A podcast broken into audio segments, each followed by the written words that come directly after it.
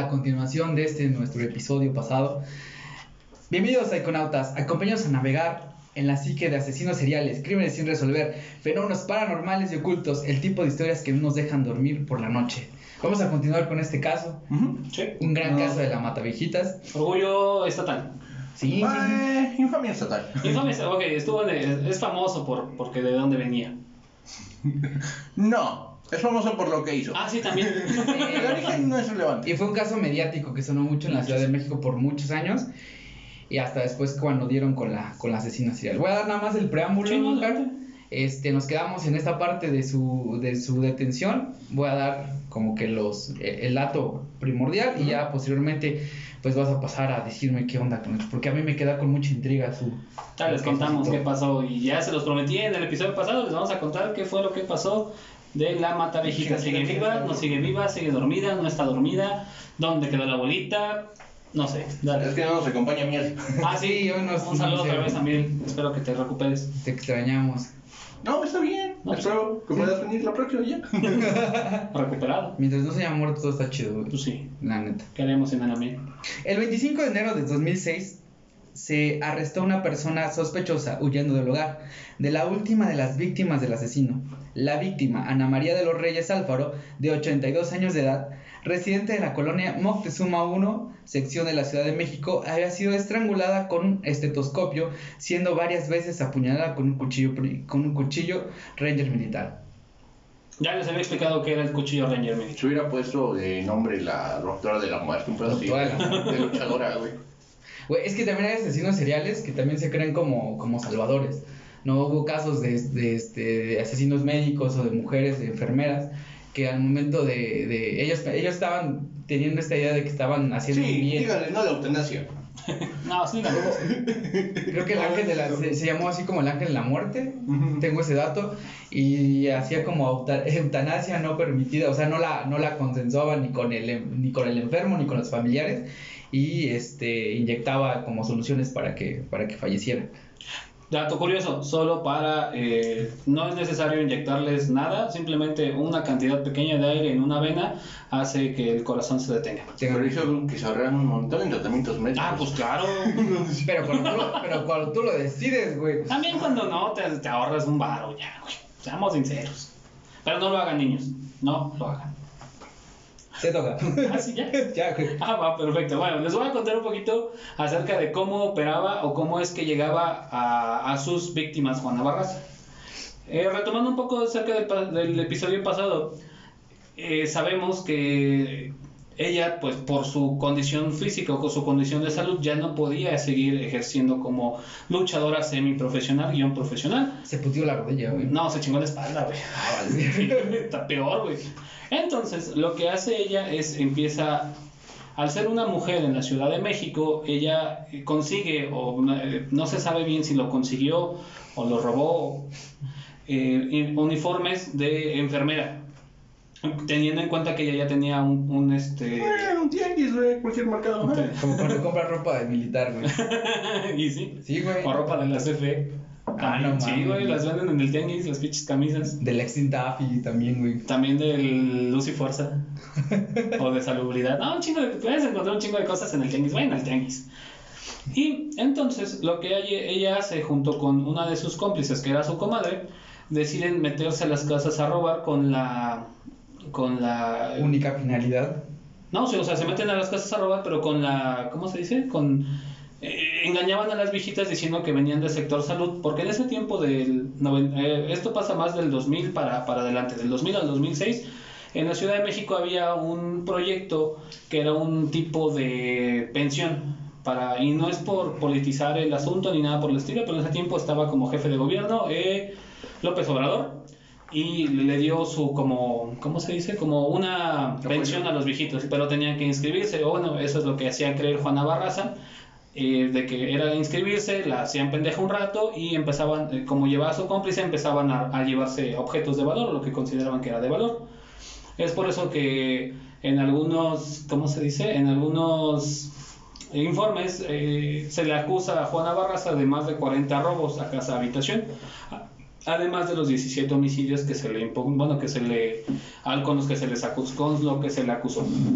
Entonces, empezaron a, a, a buscar, como lo decíamos en el episodio, en el episodio pasado, como no, no pensaban o nunca llegaron a pensar o nunca se les llegó a ocurrir a las autoridades de ese entonces que fuese una mujer, sino era un hombre travesti, o un hombre o un travesti eh, que entraba a las casas a, a matar a las viejitas, eh, lo que hacía era simplemente, pues ella pasaba como si nada. Ya lo había comentado eh, Iván en un, en un inicio que era una asesina organizada, aunque las autoridades tenían un perfil completamente diferente. Al revés, ellos tenían la idea de que era una asesina organizada. Ándale, sí, sí. al momento de, de la captura se dan cuenta que somos super Era desorganizado, sí, sí, sí. Lo único que hacía era, e- ella era eh, víctima, no, no víctima, pero ella se, se valía de las circunstancias para poder cometer sus crímenes, tanto el robo como el asesinato. En una de, en una de sus, de, en uno de sus intentos de homicidio, eh, lo que hace es llega con un, un uniforme de enfermera y al- cuando estaba a punto de matar a la viejita, o sea, de acercarse para matarla, llega un, eh, su hija. No, no recuerdo si era su hija o su... Sí, era su hija. Dejémosle que era su hija. Y ella, para seguir el plan, toma una, de una radiografía que le habían tomado a la viejita y en ella deja sus huellas digitales. Y nuevamente, repito, ahí se, dan, se, da a entender que Juana Barraza, la mataviejitas, no era una asesina organizada, sino completamente desorganizada. Su idea no era como de, ah, me voy a escapar para que no me encuentren. La idea de ella para no dejar testigos era matar a las viejitas con sus guarracarranas y sus lanzamientos de la tercera cuerda. ok, nos, mo- nos movemos hasta eh, 25 de enero, ya lo había dicho Iván, del 2006, en cuan- eh, cuando Juana Barraza, de ese entonces 48 años de edad, entra al domicilio en la colonia Moctezuma y mata a esta persona, de nombre Ana María de, la, eh, de los Reyes Alfaro, de, como ya lo decía Iván, 82 años de edad. La mata este, con un estetoscopio que ella, que ella encuentra ahí y con, el, y con ciertas puñaladas hacia el cuerpo de la, de la viejita. Una vez eh, en la calle, el domicilio de la viejita, que era eh, en la calle 21, número, en el número 21 de la calle José y Yazo, o Jaso, una vez que ella este, efectúa el homicidio y ella sale, se encuentra a su... Lo que ella no contaba, lo que la viejita, la mataviejitas no contaba, era de que la señora dentro de su hogar tenía a un inquilino. El inquilino era, era este... de- tenía el nombre, o tiene el nombre de José Joel López González. El joven de 25 años llegó a las dos y media de la tarde al lugar y al ver la, la puerta de abierta, eh, al, ver, al ver la puerta abierta de su arrendataria, que era la viejita, decidió entrar a saludarla antes de pasar a su cuarto. Fue cuando vio que Juana Barraza salía del lugar con un paso apresurado. En el suelo de, en el suelo de la sala yacía el cadáver de la octogenaria, aún con el arma homicida en el cuello. Ok. Ah, su modo operandi era entrar, convencerlas de, de que las dejaran pasar y ahorcarlas y quitarles todos su- sus bienes, de lo que ella consideraba que eran bienes de valor, e irse, nada más. En viernes. En viernes. en viernes fue, ¿Cuándo la capturaron, güey? eh, fue un miércoles, miércoles 25, ese mismo día, de pura chiripada, la capturaron. Sí, no, no fue que estaban ahí esperándola ni nada por el estilo. Dato curioso, eh, en la Ciudad de México, al saber que ya había un cierto, un cierto patrón en homicidios de viejitas, lo que hace el gobierno es a un operativo, un operativo en el cual eh, le pagaron cierta cantidad a algunas viejitas para pasearse por el parque, dando a entender que eran señoras solas y todo eso, para ver si encontraban a la mate viejitas. Pero pues la señora, este, Juana Barraza, lo único que hacía era veía, seguía por un tiempo a una de estas viejitas, la seguía a su hogar, y en ese mismo día entraba y las trataba de convencer para matarle y robarle sus Y cosas. policías travestidos. ¿Mandé? Y policías travestidos. Ah, también y policías travestidos ocuparon, cosa que pues nunca Ah. llegó, ese operativo no llevó a nada más que un despilfarro de eh, Recursos. Porque el PRI. porque no, era, en ese PRD. tiempo era PRD con no, López Obrador. No, Qué coincidencia. Ujú. Al verse descubierta, eh, Juana Barraza trató de huir a empujones, corrió en sentido contrario a la calle rumbo al norte. Los policías preventivos de nombres Marco Antonio Cacica Rosales e Ismael Alvarado Cruz, adscritos al sector Valbuena, se encontraban en el interior de una patrulla rotulada con el número 10050, no es cierto, 1050, a unos metros del domicilio de la anciana. Te digo, fue de pura pinche chiripada. Al percatarse que Barraza corría con dos bolsas, los efectivos policíacos de efectivos no tenían mucho, eh, abandonaron su unidad para... Y correr es exagerar. Sí, pues estaba grande y estaba madreada de la espalda. No, los polis. Ah, también. sin saber de qué se trataba, la sujetaron, no sin antes recibir varios golpes por parte del homicida serial, sí, porque era luchador y estaba madresota. Quien para tal fin utilizó las bolsas que portaba en sus manos, o sea, les dio sus bolsazos. Eh, ya asegurada, López González, eh, que era el inquilino de la viejita, la identificó como la mujer que salió del domicilio de doña Ana María. Al lugar, eh, al lugar acudió el titular de la Secretaría de Seguridad Pública Capitalina, de nombre Joel Ortega Cuevas, en medio de, la intensa, en medio de una intensa movilización policíaca. La comple- complexión corpulenta, el cabello teñido y la estatura de Barraza coincidieron plenamente con el retrato tridimensional que meses antes realizaron los peritos de la Procuraduría General de Justicia del DF, como el retrato hablado de la Matavijitas. Ahora, aquí hay un punto muy curioso y si Omar va a poner, yo supongo que va a poder poner el retrato hablado. Eh, que de la- Un gusto, ¿no? Era, era un busto, era un busto de esos como, como de que encuentras en Parisina y esas madres. Literal era nada más un busto de unicel con un chingo de plastilina. No se parecía nada. Incluso hay una foto De ella con Viendo el busto. Ajá. viene el busto así como, no mames, está bien que esté fea, pero no tanto. Bueno, sí, no era una señora graciada. Cuando los policías preventivos re- eh, relataban a los medios de comunicación sobre la forma en la que la habían capturado, la presunta asesina negó que ella tuviera una identificación de promotora social, como les decía, que iba como enfermera, como explicaban los uniformados. Segundos después, Barraza confesó haber asesinado a la mujer de 82 años. Lo, lo de- y y ella, ella dice, lo de la promotora es mentira y los papeles que tenía yo que, teni- que tienen, yo no los traía. Sí lo hice, pero yo no traía papeles, yo nada más traía mi credencial de lector. Cuando, cuando tomen mi declaración sabrán por qué lo hice. Yo nada más voy a decir una cosa. Yo respeto a la autoridad, pero habemos varios que nos dedicamos a la extorsión y matar gente también. Hoy sí lo hice, pero no tengo que pagar por todos los demás. Pero todos sabemos que ella traía ya papeles eh, eh, apócrifos para tratar de encubrir su identidad. En el interior de las... La asesina confesó, eh, confesa, aseguró que ella no era la asesina serial, argumentó que las autoridades hablaban de un hombre. O sea, ella aprovechó su... El, el, el mal perfil, el perfil erróneo que había tenido, que, que ellos, que ellos habían tenido. En el interior de las bolsas se encontraron algunas credenciales de lector, además de una lista de beneficiarios de apoyos para la tercera edad. Finalmente, la detenida fue trasladada al edificio central de la Procuraduría Capitalina. Barraza fue juzgada en la primavera del 2008, o sea, duró dos años en prisión antes de que se les, dicte- se les dictara una sentencia. Tú sabes, México mágico musical y rápido en, en la impartición de justicia. México trágico. México trágico. La fiscalización, la fiscalía acusó, la acusó de 40 homicidios. Ella admitió ser culpable del asesinato de Ana María de los Reyes y declaró que su motivo para matar había sido rencor acumulado, como ya lo decía Iván en el capítulo anterior, hacia su madre. El 31 de marzo fue encontrada culpable por 17 cargos de homicidio y robo agravado, además de 11 cargos por otros asesinatos. Fue sentenciada a 759 años en prisión. Ya, en en- ya esto es, digamos que la sentencia, la, la- ejecutan la sentencia y ella se, se pierde entre la, entre la, ¿cómo se llama? Entre la población carcelaria.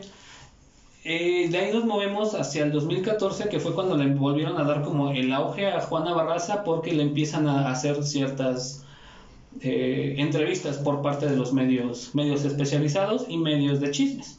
En el año 2014, el periódico, el periódico Excelsior eh, fue a realizar una entrevista a Juana Barraza en Santa Marta, Catitla, lugar donde muchas personas muy um, célebres han estado. Bueno, muchas mujeres célebres, como lo es la reina del sur, si mal no recuerdo, y nuestra señora El Baster Gordillo. No, la de los narcosatánicos. Ándale, también la de los narcosatánicos estuvo ahí. Y, por, y cuentan eh, este, eh, extraoficialmente que eran amiguitas, que, que sí se hicieron amiguitas. Eh, sí, Juana Barraza alcanzó a conocer a, a Elvester Gordillo, a la, a, la, a la esposa del narcosatánico y que pues le ayudaron, eh, digo, o sea, cuentan los chismes de que le ayudaron, le enseñaron a leer y escribir, o sea, ella, ella aprendió a leer y escribir dentro del penal. Todos los barrotes, este, tras los barrotes y muy cambiada, con el cabello más largo, incluso teñido de un color más claro y con lentes, esta mujer rompió un largo silencio. Y ella dice, los policías que supuestamente recibieron reconocimiento por mi captura, a uno ya lo mataron y el otro estaba en proceso. Aquí abusan del poder, abusan de nosotros, dice la Matavijitas. Le preguntan, ¿está contenta con su vida? Y ella responde, claro que sí, ¿por qué no? Así como me veo riendo, así ando riendo siempre. Le preguntan, ¿usted lo hizo? Pregunta, eh, eh, refiriéndose a los 16, 17 crímenes que se le imputaron. Ella responde con un rotundo y efusivo, claro que no. Yo me, yo no me cansaré de repetirlo, porque se, porque se señaló la justicia, ¿por qué se enseñó así la justicia conmigo?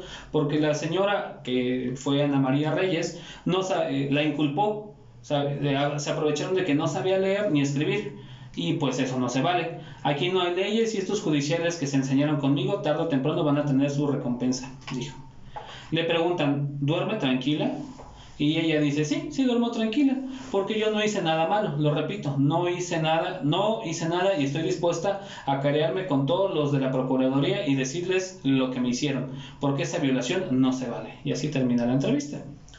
De ahí nos movemos al 26 de junio de, de julio del 2015, cuando a las puertas de el corazón de Juana Barraza entra el amor, ya que se casó con un hombre de 40 años en prisión, no en, el misma, no en la misma celda, o sea, se casaron nada más. Sí, porque no pueden estar juntos, No, güey.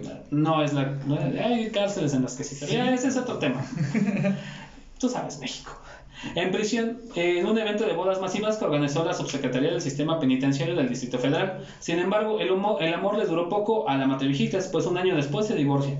De acuerdo con la diputada Rebeca Peralta, quien es vicepresidenta, era vicepresidenta en ese entonces de la Comisión Especial de Reclusorios y de la Asamblea Legislativa de la Ciudad de México. Bueno, Aquí hay algo que yo quiero decir en ese sentido, es de que ella también este, tiene un comportamiento, un patrón en cuanto a la elección de sus parejas. ok. Siempre determina esta idea de que al principio las parejas que tienen suelen ser muy cariñosas y amorosas o pueden ser un, como un prototipo de un para una relación estable. Sin embargo, al pasar el tiempo, lo que sucede es de que eh, ella, ella dictamina que siempre de- recibe abusos posterior a un tiempo y se, se su- suscitó dentro de su primer matrimonio, el segundo y este que es... Eso estaría en el penal. Ajá. Pues, ¿Qué esperabas? Que te tratara bonito. Están en el penal. Ajá, pero es algo que ya lleva desde antes. Ah, sí. Como Loli. es una referencia de los Simpsons. Continúa. Tuyo. No, tú, Ajá. dale, ajá. De ahí nos movemos, ya era una señora divorciada, nos movemos al 18 de a junio del 2018, en la cual se le realiza otra entrevista en la cual afirma que lo único de lo que se arrepiente es el no poder estar con su familia, ya que a ellos la necesitaban. En que en ese momento tenía 60 años y era maestra de caminata. Sí, porque así como hay instrucciones en el shampoo, también hay personas que deben de aprender a caminar. Vendía tacos de guisado, como tú lo decías en el episodio anterior, y del dinero que se lo mandaba a su hija y a sus nietos. También decía que ella había aprendido a controlar sus emociones, ya que ese fue Aquí uno de los... los de guisado normales y a 20, 20 25 los de chile relleno. Está muy caro. Y que son muy ricos. Eso es lo que dicen. Ajá. Una, bueno, hablé con una chica que estaba haciendo pasantía en el penal o prácticas profesionales, no recuerdo. Dice que sí tocó, incluso habló con ella varias veces y que le decían Juanito, dicen Juanita, y que compró, varias veces le compró tacos. Porque ella aprovechaba, bueno, más adelante lo, lo cuenta. Y que si quería contar su historia, que leyera el libro. Ah, sí, hay, hay como dos, tres libros de, de Juana Barraza. Eh, ya que eh, ella aprende a controlar sus emociones, ya que ese fue uno de los detonantes para que empezara a asesinar y trata de pasar sus años tranquila. Y es lo que decías. Eh, Ah, sus- guarda esperanza de salir del penal. Uy, ese, espérate, te ok. cuento. Este, para el julio del 2000, eh, esto pasó en junio, una, una entrevista. Le vuelven a hacer una, una entrevista por parte de Excelsior otra vez, el 20 de julio del 2018.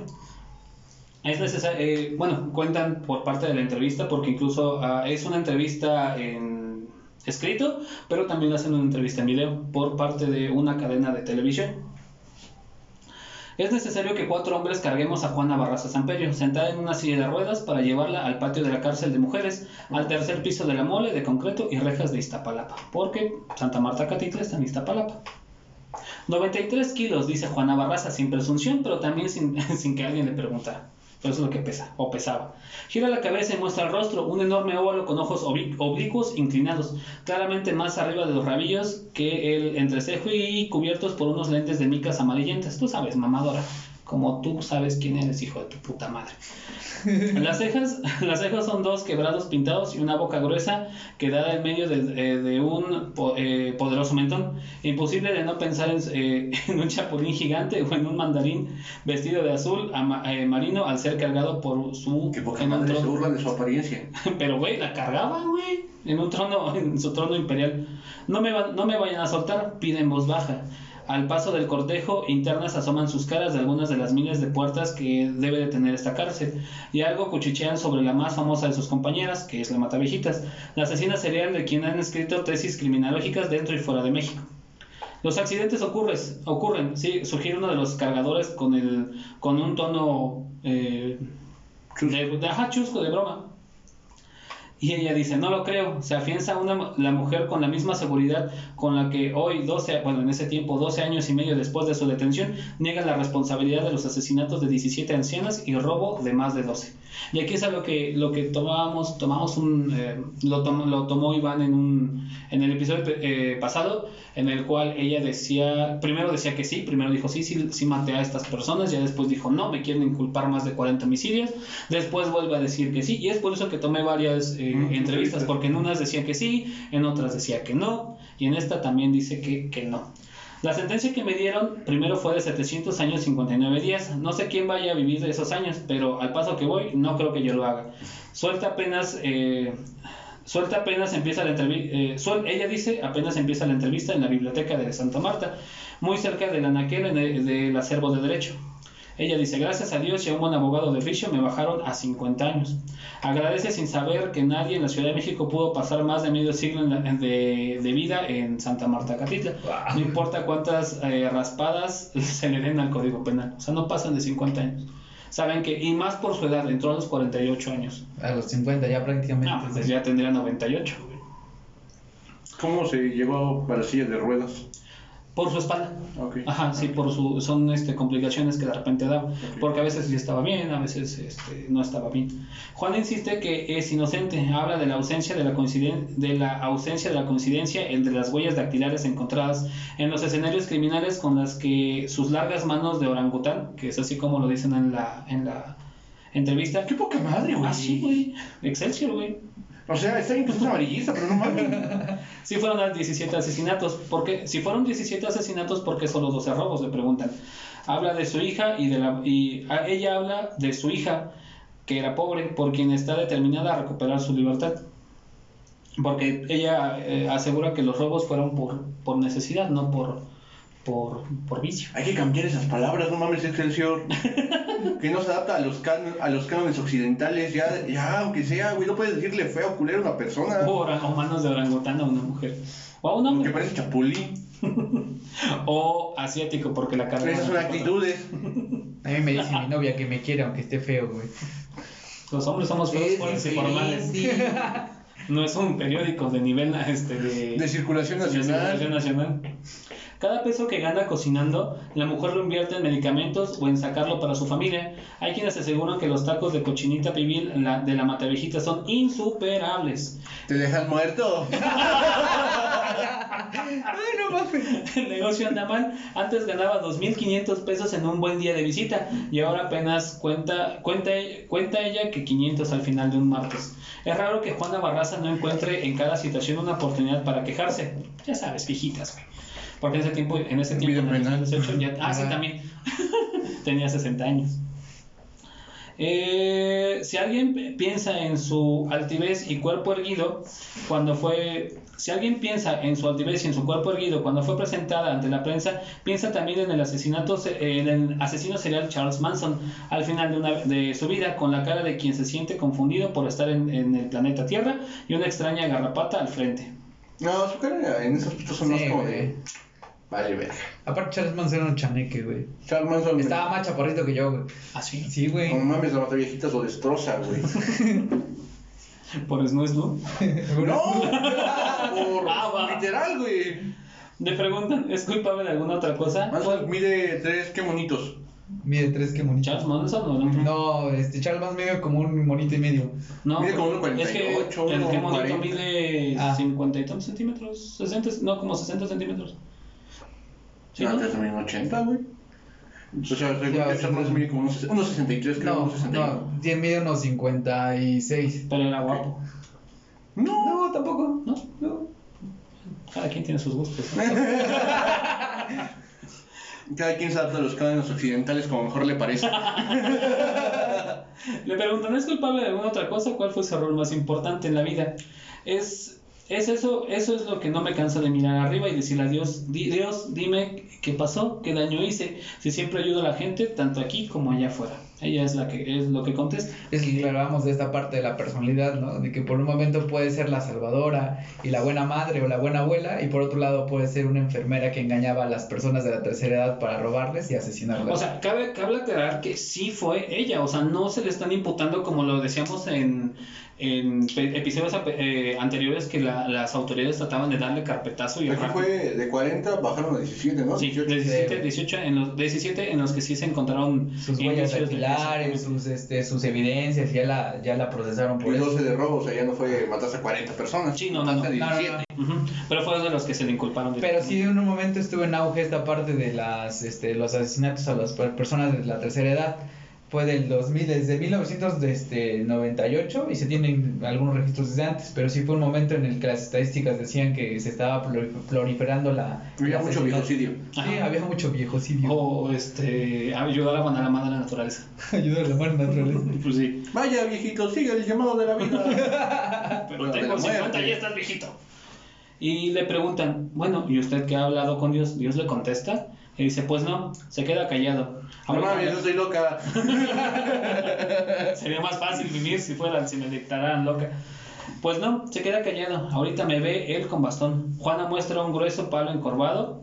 No es un dildo. Para Se- darle sus vergazos al cabrón. se lleva, con, se lleva con su enorme mano derecha a la espalda y explica el, pa- el padecimiento de su hernia discal, que eso fue lo que la, La, la, la, alejó la- de, la- la- de las luchas. de las luchas. Y cosa hu- yo soy de la idea de que hubiera, hubiera sido diferente la historia si no se hubiera chingado la espalda. Sería otra luchadora como. Creo que no, yo sí di- difiero mucho de eso, ahorita voy a hablar precisamente de vamos. situación. Pero digo, para mi parecer, sí, porque él iba más o menos chido con las, con las luchas. Porque te digo, bueno, sí.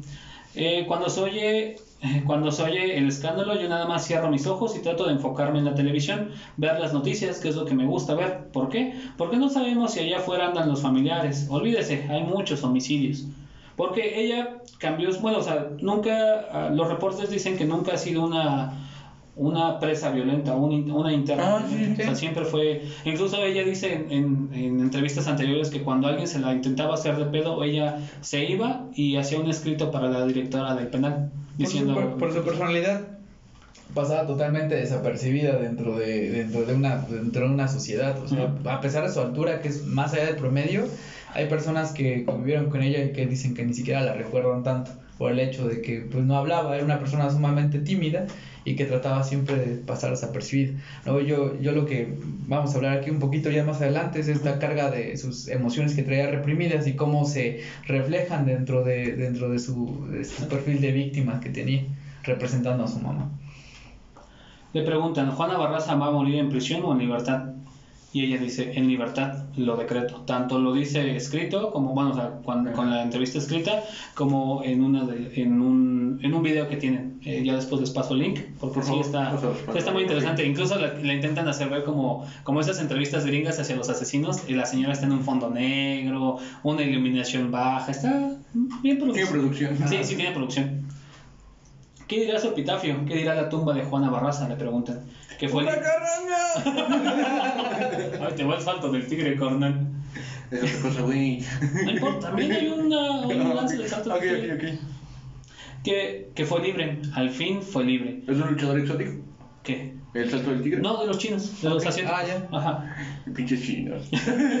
Bueno, realmente no chinos, japoneses, son los que donde se pero- Son, son, son los segundos mejores luchadores, ¿no? Eh, bueno, la lucha libre, como la conocemos ahorita, es, su principal exponente es México, Y Japón. Estados Unidos y Japón. Estados Unidos por la cantidad de dinero que le meten y Japón por el tipo La de... técnica. Pero donde se parecen mucho los, lo- eh, la técnica de luchística es eh, tanto México como Estados Unidos, digo México y Japón. Japón, por la, digamos que el tipo, el, el tipo de lucha que tienen. Pero es son que aparte también es la parte física. Yo entendía que. que- Sí, se parecen. Ajá, por, por la estatura, la complexión. Los mexicanos y los asiáticos tienen una complexión parecida. Ujú. Sí, si se ponen a ver luchas van a ver que en, México, en México, tanto en Japón, son muchos lances, son muchas Son acrobacias. más, son más acrobáticos. Oh, ¿no? muy bonitas. Más muy técnicos, ¿no? Sí, Sí. ajá. Y en las luchas de Estados Unidos son más de estar más, más pinches. Ah, por, bueno, está viendo así de Vince McMahon, desviándonos del tema de que él maman esos güeyes de unos 90, 2 metros, super mamadísimo. Súper Y mamadísimo. que cuando ve así los reyes, a los mexicanos de unos 70, unos 60, bueno, Rey Misterio, que es como, ya vete.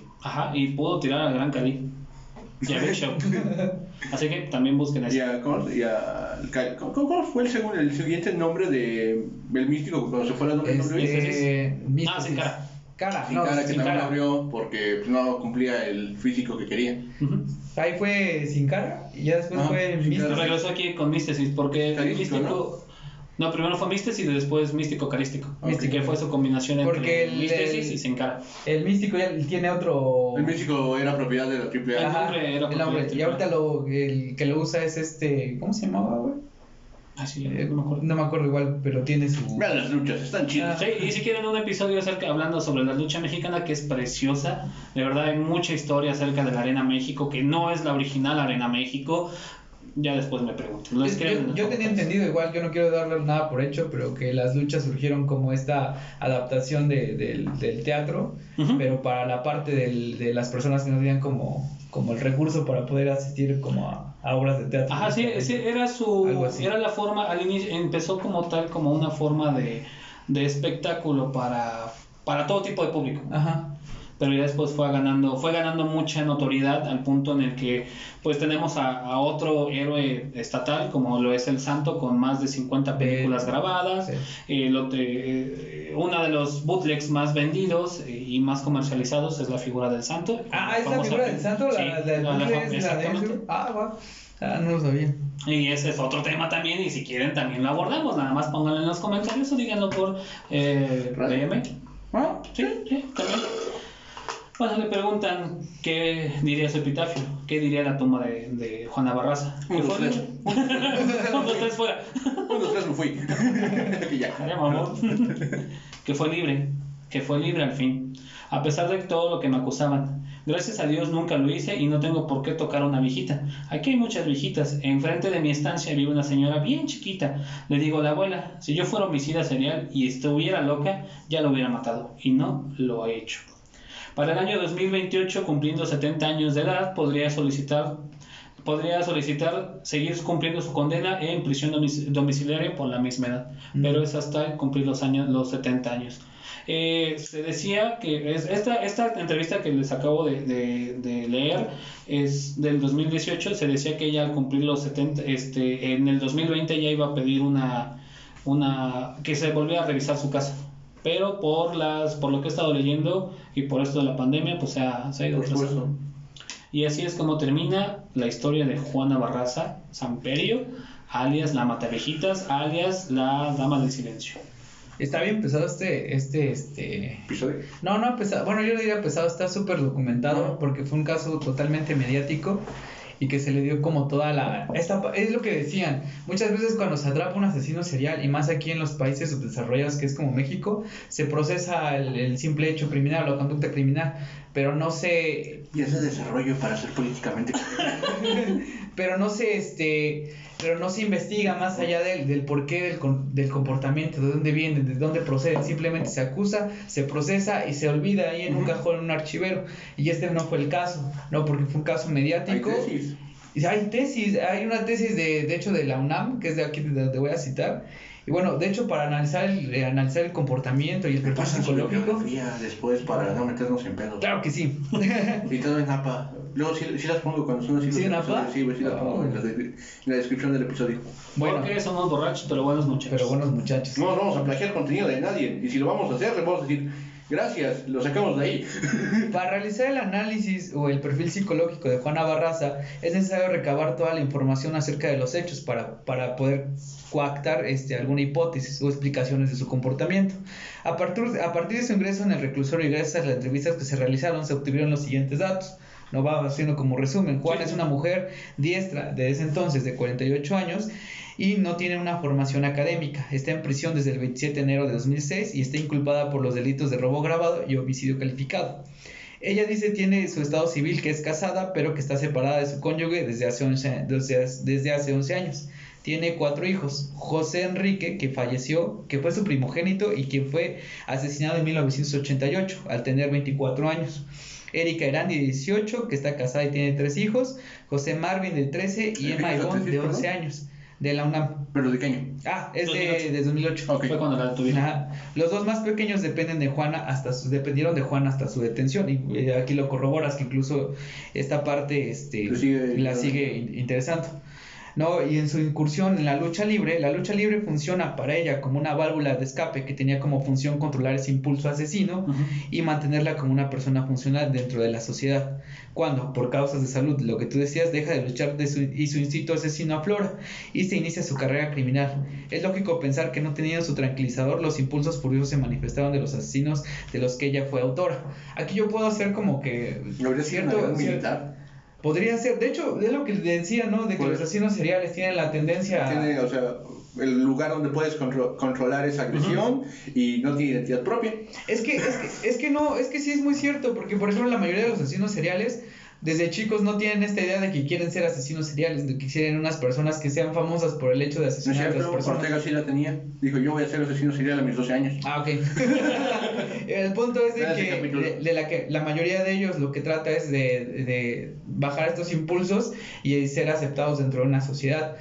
Lo que decías tú es de que, que tal vez hubiera sido otra, otra historia. Posiblemente sí, yo le tiro a que no por las circunstancias, por las carencias económicas, por la cuestión, si bien su físico ayudaba, tenía otras cuestiones que traía, venía trabajando, bueno, venía cargando desde, desde, que, era, desde que era niña y que creo yo que hubieran sido de todas maneras un catalizador en algún momento. No, desde los primeros años de su vida de Juana Barraza se encuentran elementos que pudieron germinar en la mente psicópata. Fue una niña rechazada por su padre a tal grado de que la abandonó al, dar- al darse su nacimiento. La madre presentó un evidente rechazo hacia la niña y además del rechazo justo este, tenía una clara adicción al alcohol. Estas dos últimas características de la madre son factores que pueden ser de, dar pie al comportamiento criminal de Juana Barraza.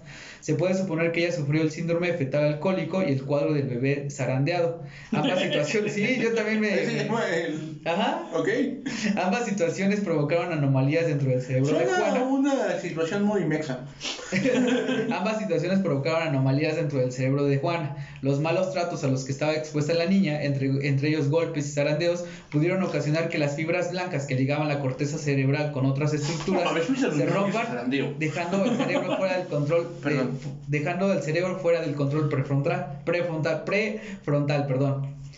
De hecho, este Carus en 2006 comenta que la nueva persona nace dentro de una sociedad por obra de dos personas y su existencia es condicionada directa e indirectamente en gran parte desde el nacimiento. Al imaginar cómo, cómo estaba condicionada la vida de Juana, se vislumbra una vida social destinada al fracaso, ¿no? donde los lazos de apego y cariño y amor son nulos y donde a pesar de vivir la vida que se tiene es incompleta y siempre gris. Su madre se dedicó siempre a laborar como trabajadora doméstica y después de un tiempo, al superar el abandono de su marido, estableció una relación de concubinato con Gerardo Hernández Arellano, que era su padrastro y por el cual ella determina que fue el único lazo afectivo que tenía. Pero al final de cuentas, ella fue abandonada también de cierta manera, ¿no? Y este trato, comportamiento ambivalente no era como que el mejor para, para el crecimiento de esta chica. A nadie. Ajá, pero es el, es, el, es el caso de lo que decía, ¿no? La madre la ve como un ente totalmente maligno y por otra parte ve el Estado o, el- o la parte aplicó parental. la de Oliver Sykes en esa canción de Bring Me the Horizon, de que trató de ahogar sus demonios y aprendió a nadar. No. Se trató de ahogar en alcohol a la bebé, güey. Pero, y esta parte es la, parte idealizada del hombre. Bueno, de la parte paterna. Dice que al poco tiempo la familia se volvió disfuncional y la madre se había hecho totalmente adicta a la- al alcohol y la situación económica era muy precaria. Al recordar esta parte de su vida, comenta que vivía en una casa rentada con el sueldo de su padre, pero siempre fue insuficiente. No contaban con muebles y dormían en el suelo y se tapaban con costales. No, los siguientes pasos que dio Barraza la llevaron a consolidar toda su personalidad psico- psicopática. Que en su defensa los costales sí calientan, ¿eh? Y más si son de papas. Aunque pican No sé, después. nunca, ¿sí? Sí, güey. Dice que parecían que las cosas mejorarían al contar con su familia. Sin embargo, la estabilidad duró poco y los problemas no tardaron en aparecer. Los problemas familiares, familiares el alcoholismo de su madre y, y los escasos recursos monetarios crearon en la niña desilusión que posteriormente se convirtió en envidia. Este sentimiento se engendró en una etapa, pero fue hasta la edad adulta que se manifestó con las víctimas que tuvo, representadas principalmente por el odio que tenía su madre. Juana fue una niña solitaria siempre y no tenía permitido convivir con personas externas al núcleo familiar. Fue una, nu- fue una niña que no tuvo juguetes ni amigos y que a diario sufría agresiones físicas y verbales por parte de su madre. Dichas agresiones eran desconocidas por su padrastro y la- que era la única figura ante los ojos de Juana que parecía que aparece como un protector, ya que a ella le ocultaba con mentiras las marcas de los golpes recibidos. La socialización, como sabemos, es un punto muy importante para el desarrollo humano. Se aguantaba el abuso para que siguiera la familia. Y la aceptación por parte de los padres que este evento le permitió a los que este evento permitía que pe- permite a los seres humanos desarrollar algo que se llama empatía, que es lo que carecen la que carecen los, los asesinos seriales Ujú. y las buenas relaciones Y líderes de interpersonales. multinacionales. Por desgracia para Juana y de sus víctimas, esta mujer nunca logró relacionarse con otras personas y es lo que decíamos, ¿no? a pesar de ser una mujer sumamente alta y con características no muy comunes para la estadística Nacional. este, nacional, siempre pasaba totalmente desapercibida. Y dentro de la perspectiva interpersonal de las relaciones entre las personas y el impacto que tienen sus comunicaciones, pueden, podemos explicar su comportamiento de Barraza. Ella representa la hostilidad interpersonal, producto del, del poco contacto que tuvo con, con otros seres y el excesivo maltrato que recibía de su madre. En lo contrario, se encontraba el padre que representaba una figura de protección y de benevolencia. Sin embargo, aun con su existencia, ella recibía todo tipo de vejaciones por parte de su madre. Su madre y su, su padrastro frecuentemente se ausentaban, por lo que durante su infancia y adolescencia tuvo una responsabilidad hacia la comida y hacia el resguardo económico de los seres que tenía a su cargo. Desde chica se encargó del cuidado de la crianza de sus dos medios hermanos y realizar todo tipo de actividades domésticas. Y aquí responde la pregunta, ¿qué llevó a la Mataviejitas realmente a ser víctima de los abusos sexuales y físicos que sufrió? La madre es un factor primordial y la adicción al, al alcohol que ella siempre, bueno, ella siempre percibió dentro de su familia. Este evento traumático la dejó, dejó a Barraza la enseñanza de que las personas pueden, se pueden cosificar y que no tienen ningún valor nunca. Es decir, que las personas pueden ser intercambiadas como si fueran simples objetos y que la empatía no debe de existir. Al ser intercambiada por su propia madre como un evento totalmente traumático, la ira y la hostilidad representan en ella que presentes en ella se engrandecen y se fijan directamente en su personalidad que se ve en las situaciones que tiene eh, con, la, con la relación de sus víctimas. Dato curioso, le preguntan en algunas eh, entrevistas si ella toma, porque pues México y cárceles de México puedes conseguir alcohol, le preguntan si toma bebidas alcohólicas y ella dice no, definitivamente Claro no. no. Y aparte le preguntan y pues un porro o algo y, y ella dice, pues mira, con el dinero que, que hay aquí pues, no me alcanza ni para eh, endrogarme con esas mierdas. Y ya. Y por último, el, uno de los eventos catalizadores, que son dos. El primero de la parte de su madre cuando la vende, bueno, que son tres, y la muerte de su padrastro, el fallecimiento de su, primer, de su primogénito. Aquí dice que cuando tenía 18 años, su madre falleció a causa de una cirrosis. Ante este acontecimiento declara no tener ningún, ningún este, nunca haber experimentado algún tipo de sentimiento, ni siquiera fue rencor. En cambio, a los 30 años, su padrastro, que fue la única figura benevolente, murió por complicaciones en el corazón. Esta causa en ella eh, de sentimientos de desprotección y abandono. Ujú. La muerte de una persona cercana deja un hueco que jamás, nunca nadie podría llenar. Y este sentimiento de vacío genera en las personas sentimientos como desconsuelo, la desolación, la desesperanza y el dolor. Aun con esto, al morir su madre, ninguno de estos sentimientos están presentes. Y posterior a esto, a la muerte, a la edad de 23 años, contrajo matrimonio civil con Miguel Ángel García, que fue su primer esposo, ¿no? Todos estos eventos que estamos hablando dieron pie a la personalidad completa de lo que fue este, la personalidad de la Mataviejitas. Y podríamos darnos como el contexto, la idea del por qué ella era, de- era de esta forma. Y en la muerte de su hijo no recuerda lo determinante que son los deseos inconscientes que depositan los padres en los hijos. Eh, su primer hijo, de hecho, fue producto de una violación. Fue un hijo que uno de los, que uno de los hombres que más dañó su cuerpo y el, y el alma de Juana. Y con estos antecedentes es proba- probable que ella no sintiera el amor a pesar de que sí ella experimentó cierto dolor. Después comenzó a intercalar su trabajo como empleada doméstica y posteriormente pues, ya pasa la historia que todos conocemos. Ya una vez hecho esto podemos darnos una idea, Gracias, un contexto de todo lo que pudiera, de todo lo que pudiera suscitar en la, en la, en la, en la proximidad de las conductas sociopáticas que padecía este Juana Barraza. Y así es como termina esta parte para mí de lo que yo tengo que decir con, con este, con este episodio de Juana Barraza. No zarandean a sus niños. Y no tomen Ni el pescado. Sí, güey, no mames. Durante el embarazo. Y, que- y creo que, y creo, y creo que es, es lo que les decía muchas veces, ¿no? El estado de un asesino serial es sumamente multifactorial en todo sentido. No representa específicamente una cosa. Porque pues podríamos decir que cualquier persona que no, que no tenga el amor de su madre puede generar estos impulsos de, asesin- de, de, de as- de asesinar a otras Un personas. caldo de cultivo que germinó en ella. Sí, definitivamente. y es, es que esa- es siempre lo que, lo que pasa, ¿no? La teoría, la- las teorías que abarcan es de que algunos se dictan mucho por la cuestión biológica, otras por el contexto, otras por- Religiosa. Son muchas cosas que pueden originar dentro de, una- dentro de un individuo para que se comporte de una manera u otra. Por eso el por qué, a pesar de que este, ustedes viven dentro de la misma sociedad, tienen la misma edad, este, vieron, fueron a la misma escuela o, o tienen educación muy parecida, ¿no? simplemente la personalidad es muy diferente, ¿no? Igual conmigo, yo lo platicaba yo con mi hermano, o sea, a pesar de que vivimos, tenemos, no nos llevamos muchos años de diferencia, ten- tenemos un mismo contexto, tenemos las mismas amistades, somos totalmente diferentes. Y eso es lo que yo tengo que decir. ¿Alguien de ustedes se queda con algo? Sí, no le digas gato a las personas, no saben si te pueden matar. Sí, no sabes sí. quién eres. Tu pinche gato, sabes quién eres. Y pues yo me quedo con la con la idea de, ¿saben qué? No zaranden a los niños. No sabes qué te puede pasar. Y cuida que no te caigan. Porque luego quedan como. Sí, no tomes durante el embarazo. ah, y no. quieran a sus morritos. Sí, quedan a los niños. Aunque sean. Si no son deseos, pues abórtalos, güey. Si los vas a cambiar por chela, que esté fría. Y mínimo que son seis. O una caguama. ¿Qué crees que sea mejor, una caguama o un seis? El 6 lo puedes dosificar. Uh, sí. Sí, yo creo que sí. Y así es como termina nuestra historia, Salconautas. Esta hermosa historia de Juana Barraza, orgullo pachuqueño. Hidalguense. de- Infame. No, es la infamia. Ah, Por eso dije el hidalguense. ah, sí, pensé Sí. que. Ay, perdón. Es hidalguense, como al igual que los pastes y el santo. Y es de Tulancingo igual que el santo. Ah, sí, es cierto. Así que ya Tulancingo. saben que si les gusta este pedo, compártanlo. Si no les gusta este pedo, también compártanlo. Hagan el día el feliz o arruinen el día a alguien. Eh, ya saben nuestras redes sociales, estamos como historias distópicas, Se solo en en Twitter no, están en la descripción. Nuestras redes sociales personales también van a estar en la, en la descripción. Él es Omar, él es Iván, yo soy Isael y nos vemos en la Ah, próxima. espera, lo que decía en el. Es Ah. que a lo mejor hay youtubers en Ixmiquilpan, pero que congenien con lo que hacemos es como de. No, carnal, creo que no vamos a. Ah, sí, no voy a hacer, no vamos a invitar al pinche Islas Vlogs, porque que nos va a ayudar.